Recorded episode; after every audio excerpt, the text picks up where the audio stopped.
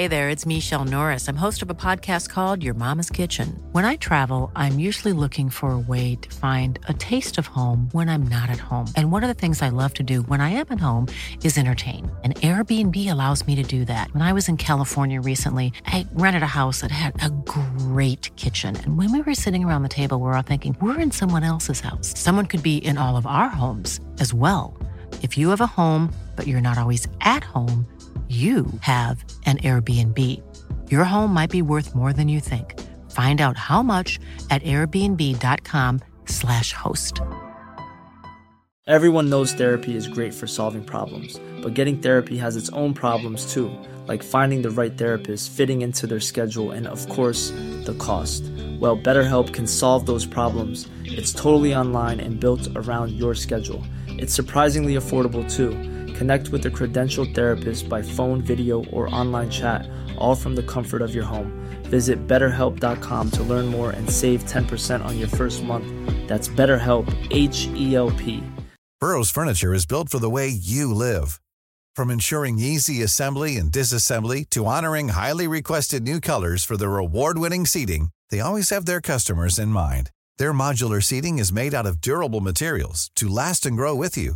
And with Burrow, you always get fast, free shipping.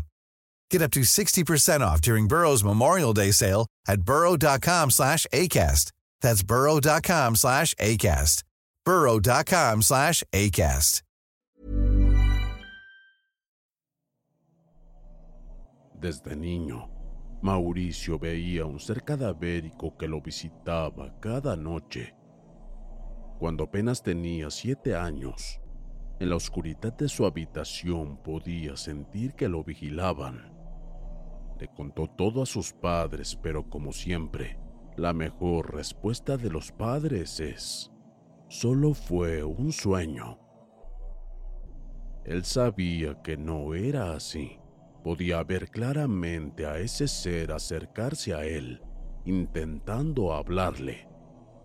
Pero él por el miedo se tapaba con la sábana hasta quedarse dormido. Todas las noches llegaba ese ser a visitarlo, y con el tiempo el pequeño Mauricio se fue acostumbrando a esa visita. Cuando ya tenía 10 años, dejó que ese ser le hablara sin importar lo que pasaría. Quizás quería decirle algo y él lo había ignorado por mucho tiempo. Esperó la noche, se armó de valor para su visita, y antes de que dieran las doce, ese ser llegó como siempre. Mauricio se le quedó viendo, pero esta vez iba diferente. Llegó con una túnica que lo cubría todo y no dejaba ver su rostro. Se fue acercando lentamente a Mauricio, y cuando ya lo tenía a unos centímetros, le habló con una voz relajada y a la vez fría que penetraba a los huesos. Hola Mauricio, no tengas miedo, que aún no voy a llevarte. Verás, tú tienes el don de salvar vidas, algo que aún no has descubierto. Pero antes de que lo descubras, quiero que me ayudes en lo que hago mi trabajo es recoger las almas y llevarlas al mundo de los muertos. Pero con tu don, algún día me veré afectado y tendré que esperar a que nuevamente les llegue la hora para recogerlas. Mauricio se sentía seguro. La voz de ese ser le hacía estar relajado, así que sin preocupación le respondió y cómo voy a ayudarte. Te diré en tus sueños quién va a morir y lo único que tienes que hacer es dejar que pase lo que tenga que pasar. Aunque puedas ayudar a esa persona, no lo hagas. Deja que su alma descanse. Yo vendré a recogerla y llevármela al mundo de los muertos. No me parece bien dejar a una persona que muera. Si puedo ayudarla, lo haré sin esperar nada a cambio. No te sientas mal por dejar morir a alguien. Solo harás que su alma descanse. No te convertirás en alguien que arranca la vida. Morir es parte de la vida. ¿Qué dices? ¿Prometes ayudarme?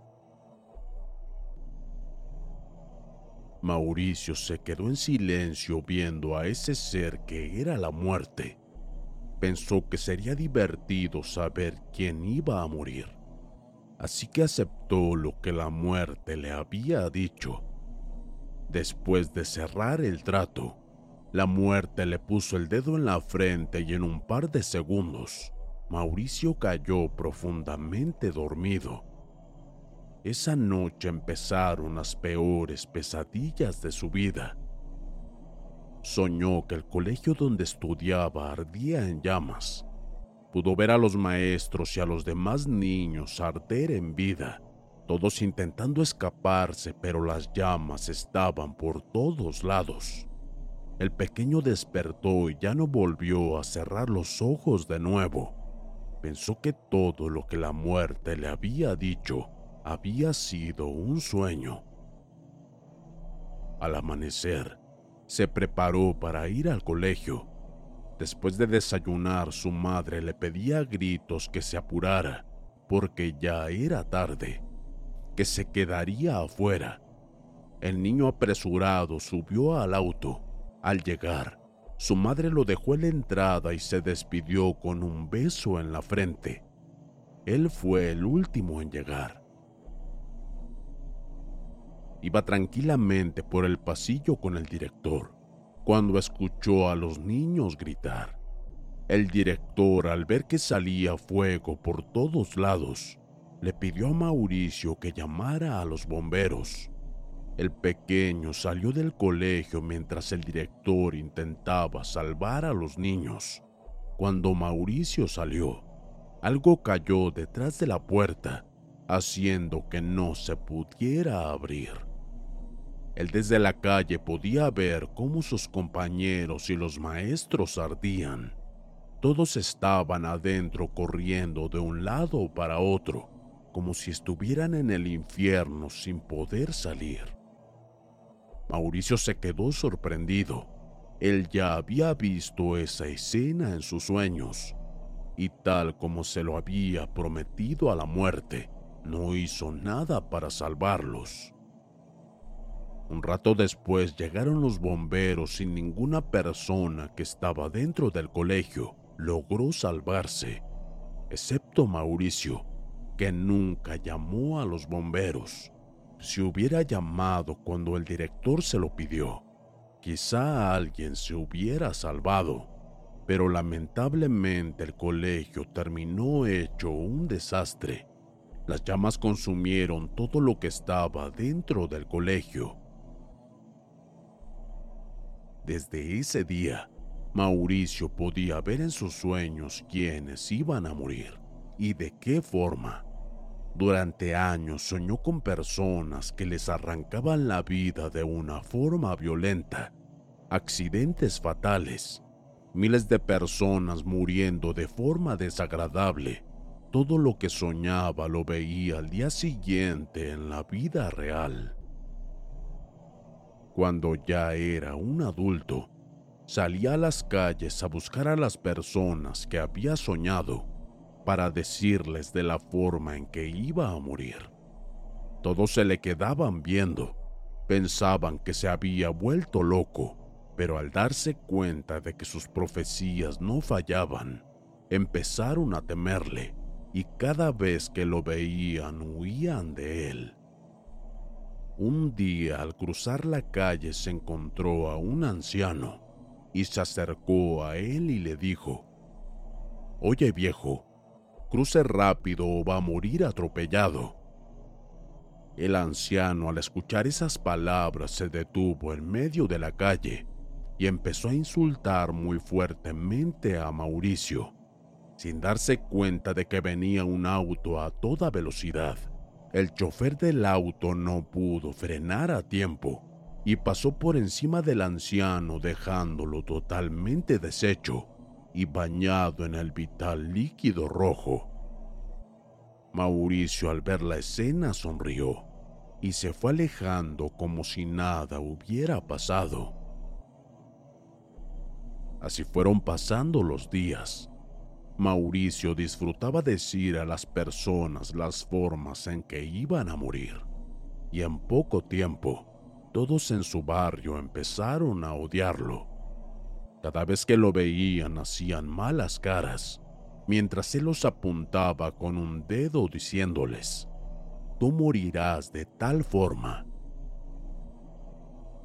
Una noche soñó a su vecina, la vio en el piso, bañada en el vital líquido. Al parecer unos ladrones entraron a su casa y como vivía sola, los ladrones hicieron lo que quisieron con ella. Mauricio no podía permitir que eso pasara, así que temprano fue corriendo a la casa de la chica a contarle lo que había soñado. Al llegar a la casa, se dio cuenta de que la puerta estaba abierta, así que entró sin llamar. Después de andar un rato por la casa, encontró a su vecina tirada en el piso, sin ojos, sin dedos, y al verla más de cerca se dio cuenta de que en la espalda tenía un enorme agujero y le hacían falta parte de sus órganos. Salió corriendo intentando que no lo vieran, pero en la entrada encontró a la madre de la chica. Había venido desde España a visitarla la madre, al ver al chico salir corriendo, sospechó de él y en pocos minutos la señora salió llorando, gritando, pidiendo ayuda. Los vecinos se juntaron de inmediato y al saber lo que había pasado, por lo que dijo la madre de la chica, fueron a la casa de Mauricio. Mauricio había escapado todo el día estuvo dando vueltas lejos de donde él vivía, sin saber lo que le esperaba. Al llegar la noche regresó a su casa. Estaba cansado y en menos de cinco minutos cayó rendido por el sueño. Esa noche vio lo que nunca quería ver. Se vio a sí mismo tirado en el suelo recibiendo miles de golpes. Estaba completamente bañado en el vital líquido. Al parecer sus vecinos creyeron que él le había arrancado la vida a la chica. A la mañana siguiente, sabía lo que le esperaba, así que se preparó. Se puso su mejor ropa y buscó algo en el sótano, algo que nunca pensó usar. Preparó un paquete y lo dejó en la mesa con una nota que decía, No me iré solo. There's never been a faster or easier way to start your weight loss journey than with PlushCare. PlushCare accepts most insurance plans and gives you online access to board-certified physicians who can prescribe FDA-approved weight loss medications like Wigovi and Zepbound for those who qualify. Take charge of your health and speak with a board certified physician about a weight loss plan that's right for you. Get started today at plushcare.com slash weight loss. That's plushcare.com slash weight loss. Plushcare.com slash weight loss. Burrow is a furniture company known for timeless design and thoughtful construction and free shipping, and that extends to their outdoor collection. Their outdoor furniture is built to withstand the elements, featuring rust proof stainless steel hardware, weather ready teak and quick-dry foam cushions. For Memorial Day, get 15% off your Burrow purchase at burrow.com slash ACAST and up to 25% off outdoor. That's up to 25% off outdoor furniture at burrow.com slash ACAST. Salió a la calle muy bien vestido, corbata, chaqueta. Ya se había preparado para su funeral. Los vecinos al verlo empezaron a seguirle. Él ya sabía sus intenciones. Así que entró a su casa y ahí fue donde lo agarraron a golpes, hasta dejarlo casi sin un aliento de vida. Sus últimas palabras fueron, Les tengo un regalo en la mesa. Los vecinos al escuchar eso, se dirigieron a ver lo que Mauricio había dejado en la mesa y encontraron una nota junto a un paquete. Al abrirlo, se encontraron un aparato cuadrado que tenía un letrero luminoso indicando un conteo inverso. Instantes después, la bomba que había preparado el chico estalló, ocasionando un fuerte ruido que se pudo escuchar a larga distancia. La casa se destruyó por completo y los vecinos que le habían arrancado la vida a Mauricio volaron en mil pedazos.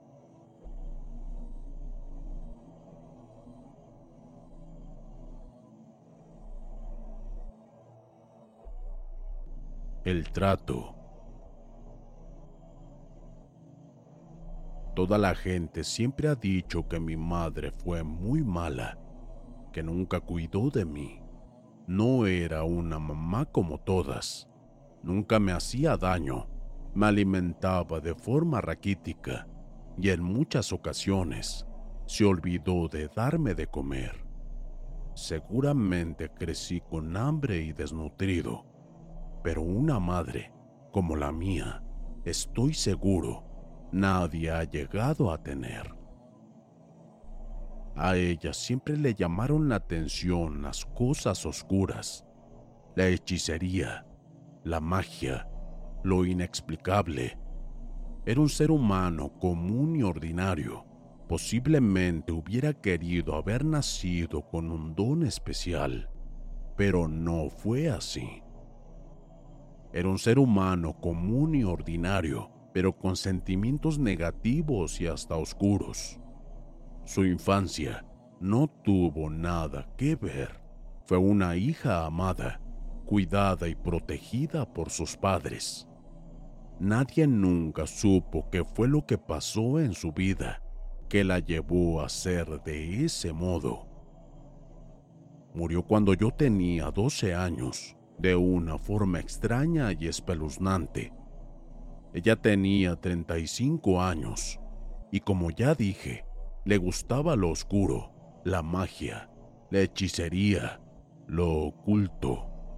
Vivíamos en un cuartucho deprimente lleno de raras imágenes, miles de frascos con líquidos extraños e infinidad de plantas de olores repulsivos. Siempre estábamos en penumbras, alumbrados por velas negras y rojas. Aprendí, por medio de golpes, a no cuestionar y aceptar lo que hay. Cada noche la veía preparar brebajes recitando palabras que no entendía. Pero todo cambió el día que llegó a casa con un libro extraño.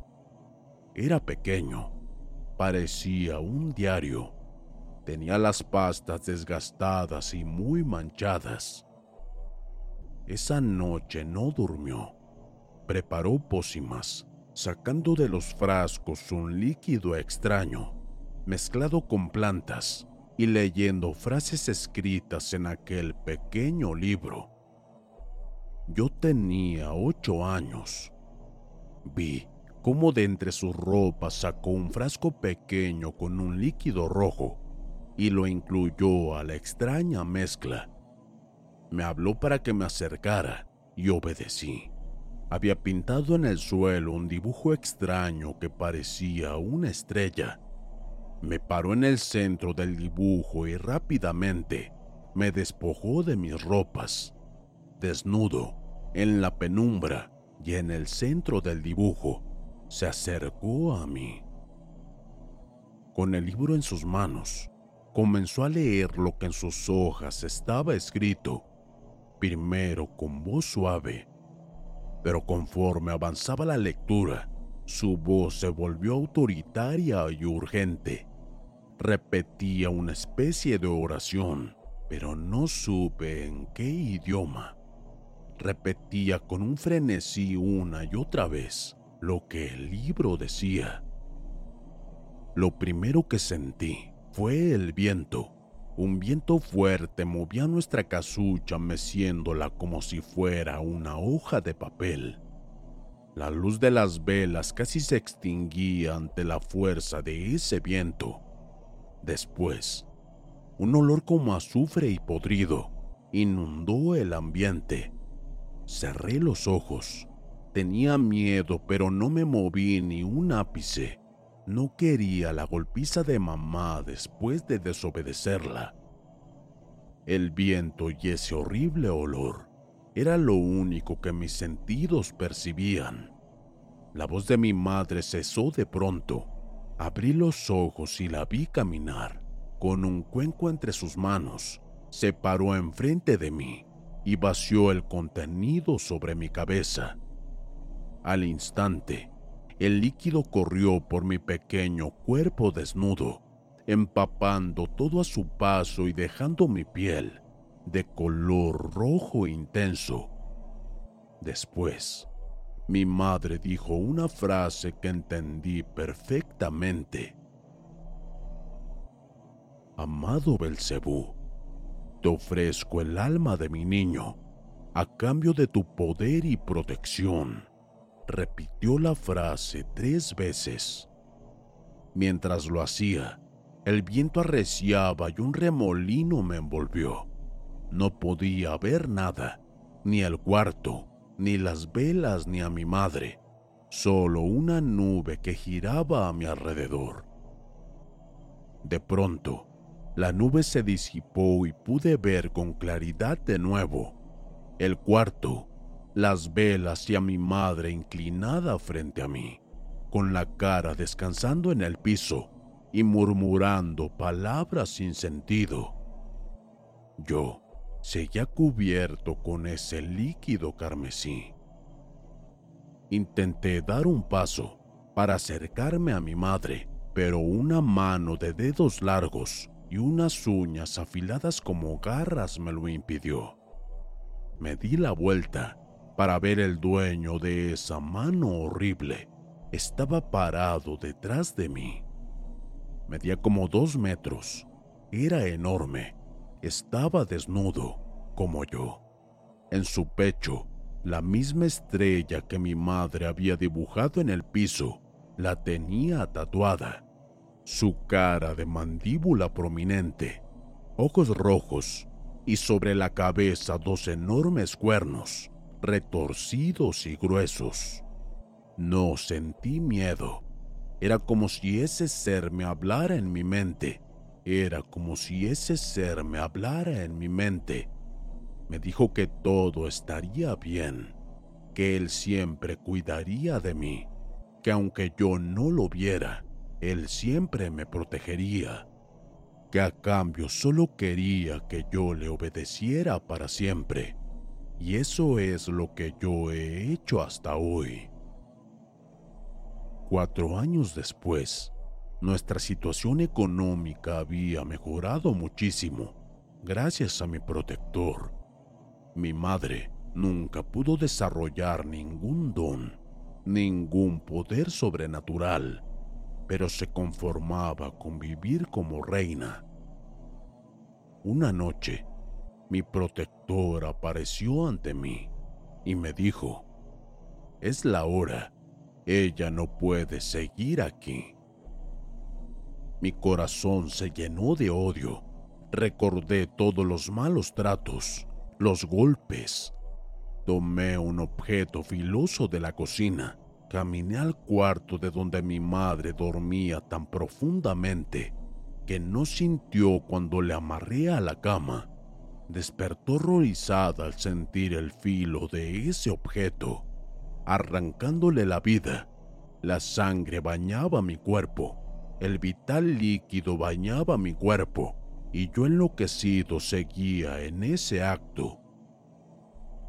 Todo eso sucedió cuando estaba viva. Después la rocié con alcohol. Se retorcía de forma grotesca. Sus brazos y sus piernas. El vital líquido rojo salía de su cuerpo a borbotones. En segundos, la vida se le escapó. Por último, dibujé una estrella de cinco picos con el vital líquido sobre la pared y salí de ahí como llegué. en brazos de mi protector, que me llevó hasta mi mullida cama en un internado a kilómetros de ahí. Eso pasó hace mucho tiempo. Ahora soy un hombre con poder y dinero y siempre a la sombra de mi protector, pues mi alma le pertenece. Mi madre se la dio a cambio de poderes sobrenaturales que nunca pudo tener, pues su alma pueril ni al mismo Belcebú le interesó. Pero él no desaprovechó el trato y con mi alma se quedó. Y como ya dije, yo le obedezco hasta el día de hoy.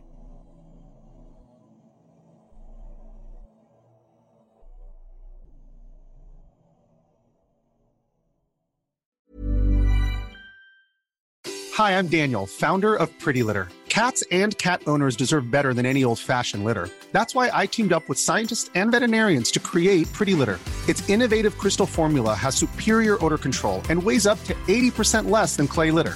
Pretty Litter even monitors health by changing colors to help detect early signs of potential illness. It's the world's smartest kitty litter. Go to prettylitter.com and use code ACAST for 20% off your first order and a free cat toy. Terms and conditions apply. See site for details. Even when we're on a budget, we still deserve nice things. Quince is a place to scoop up stunning high-end goods for 50 to 80% less than similar brands. They have buttery soft cashmere sweaters starting at $50, luxurious Italian leather bags, and so much more. Plus, Quince only works with factories that use safe, ethical, and responsible manufacturing. Get the high-end goods you'll love without the high price tag with Quince. Go to quince.com/style for free shipping and 365 day returns.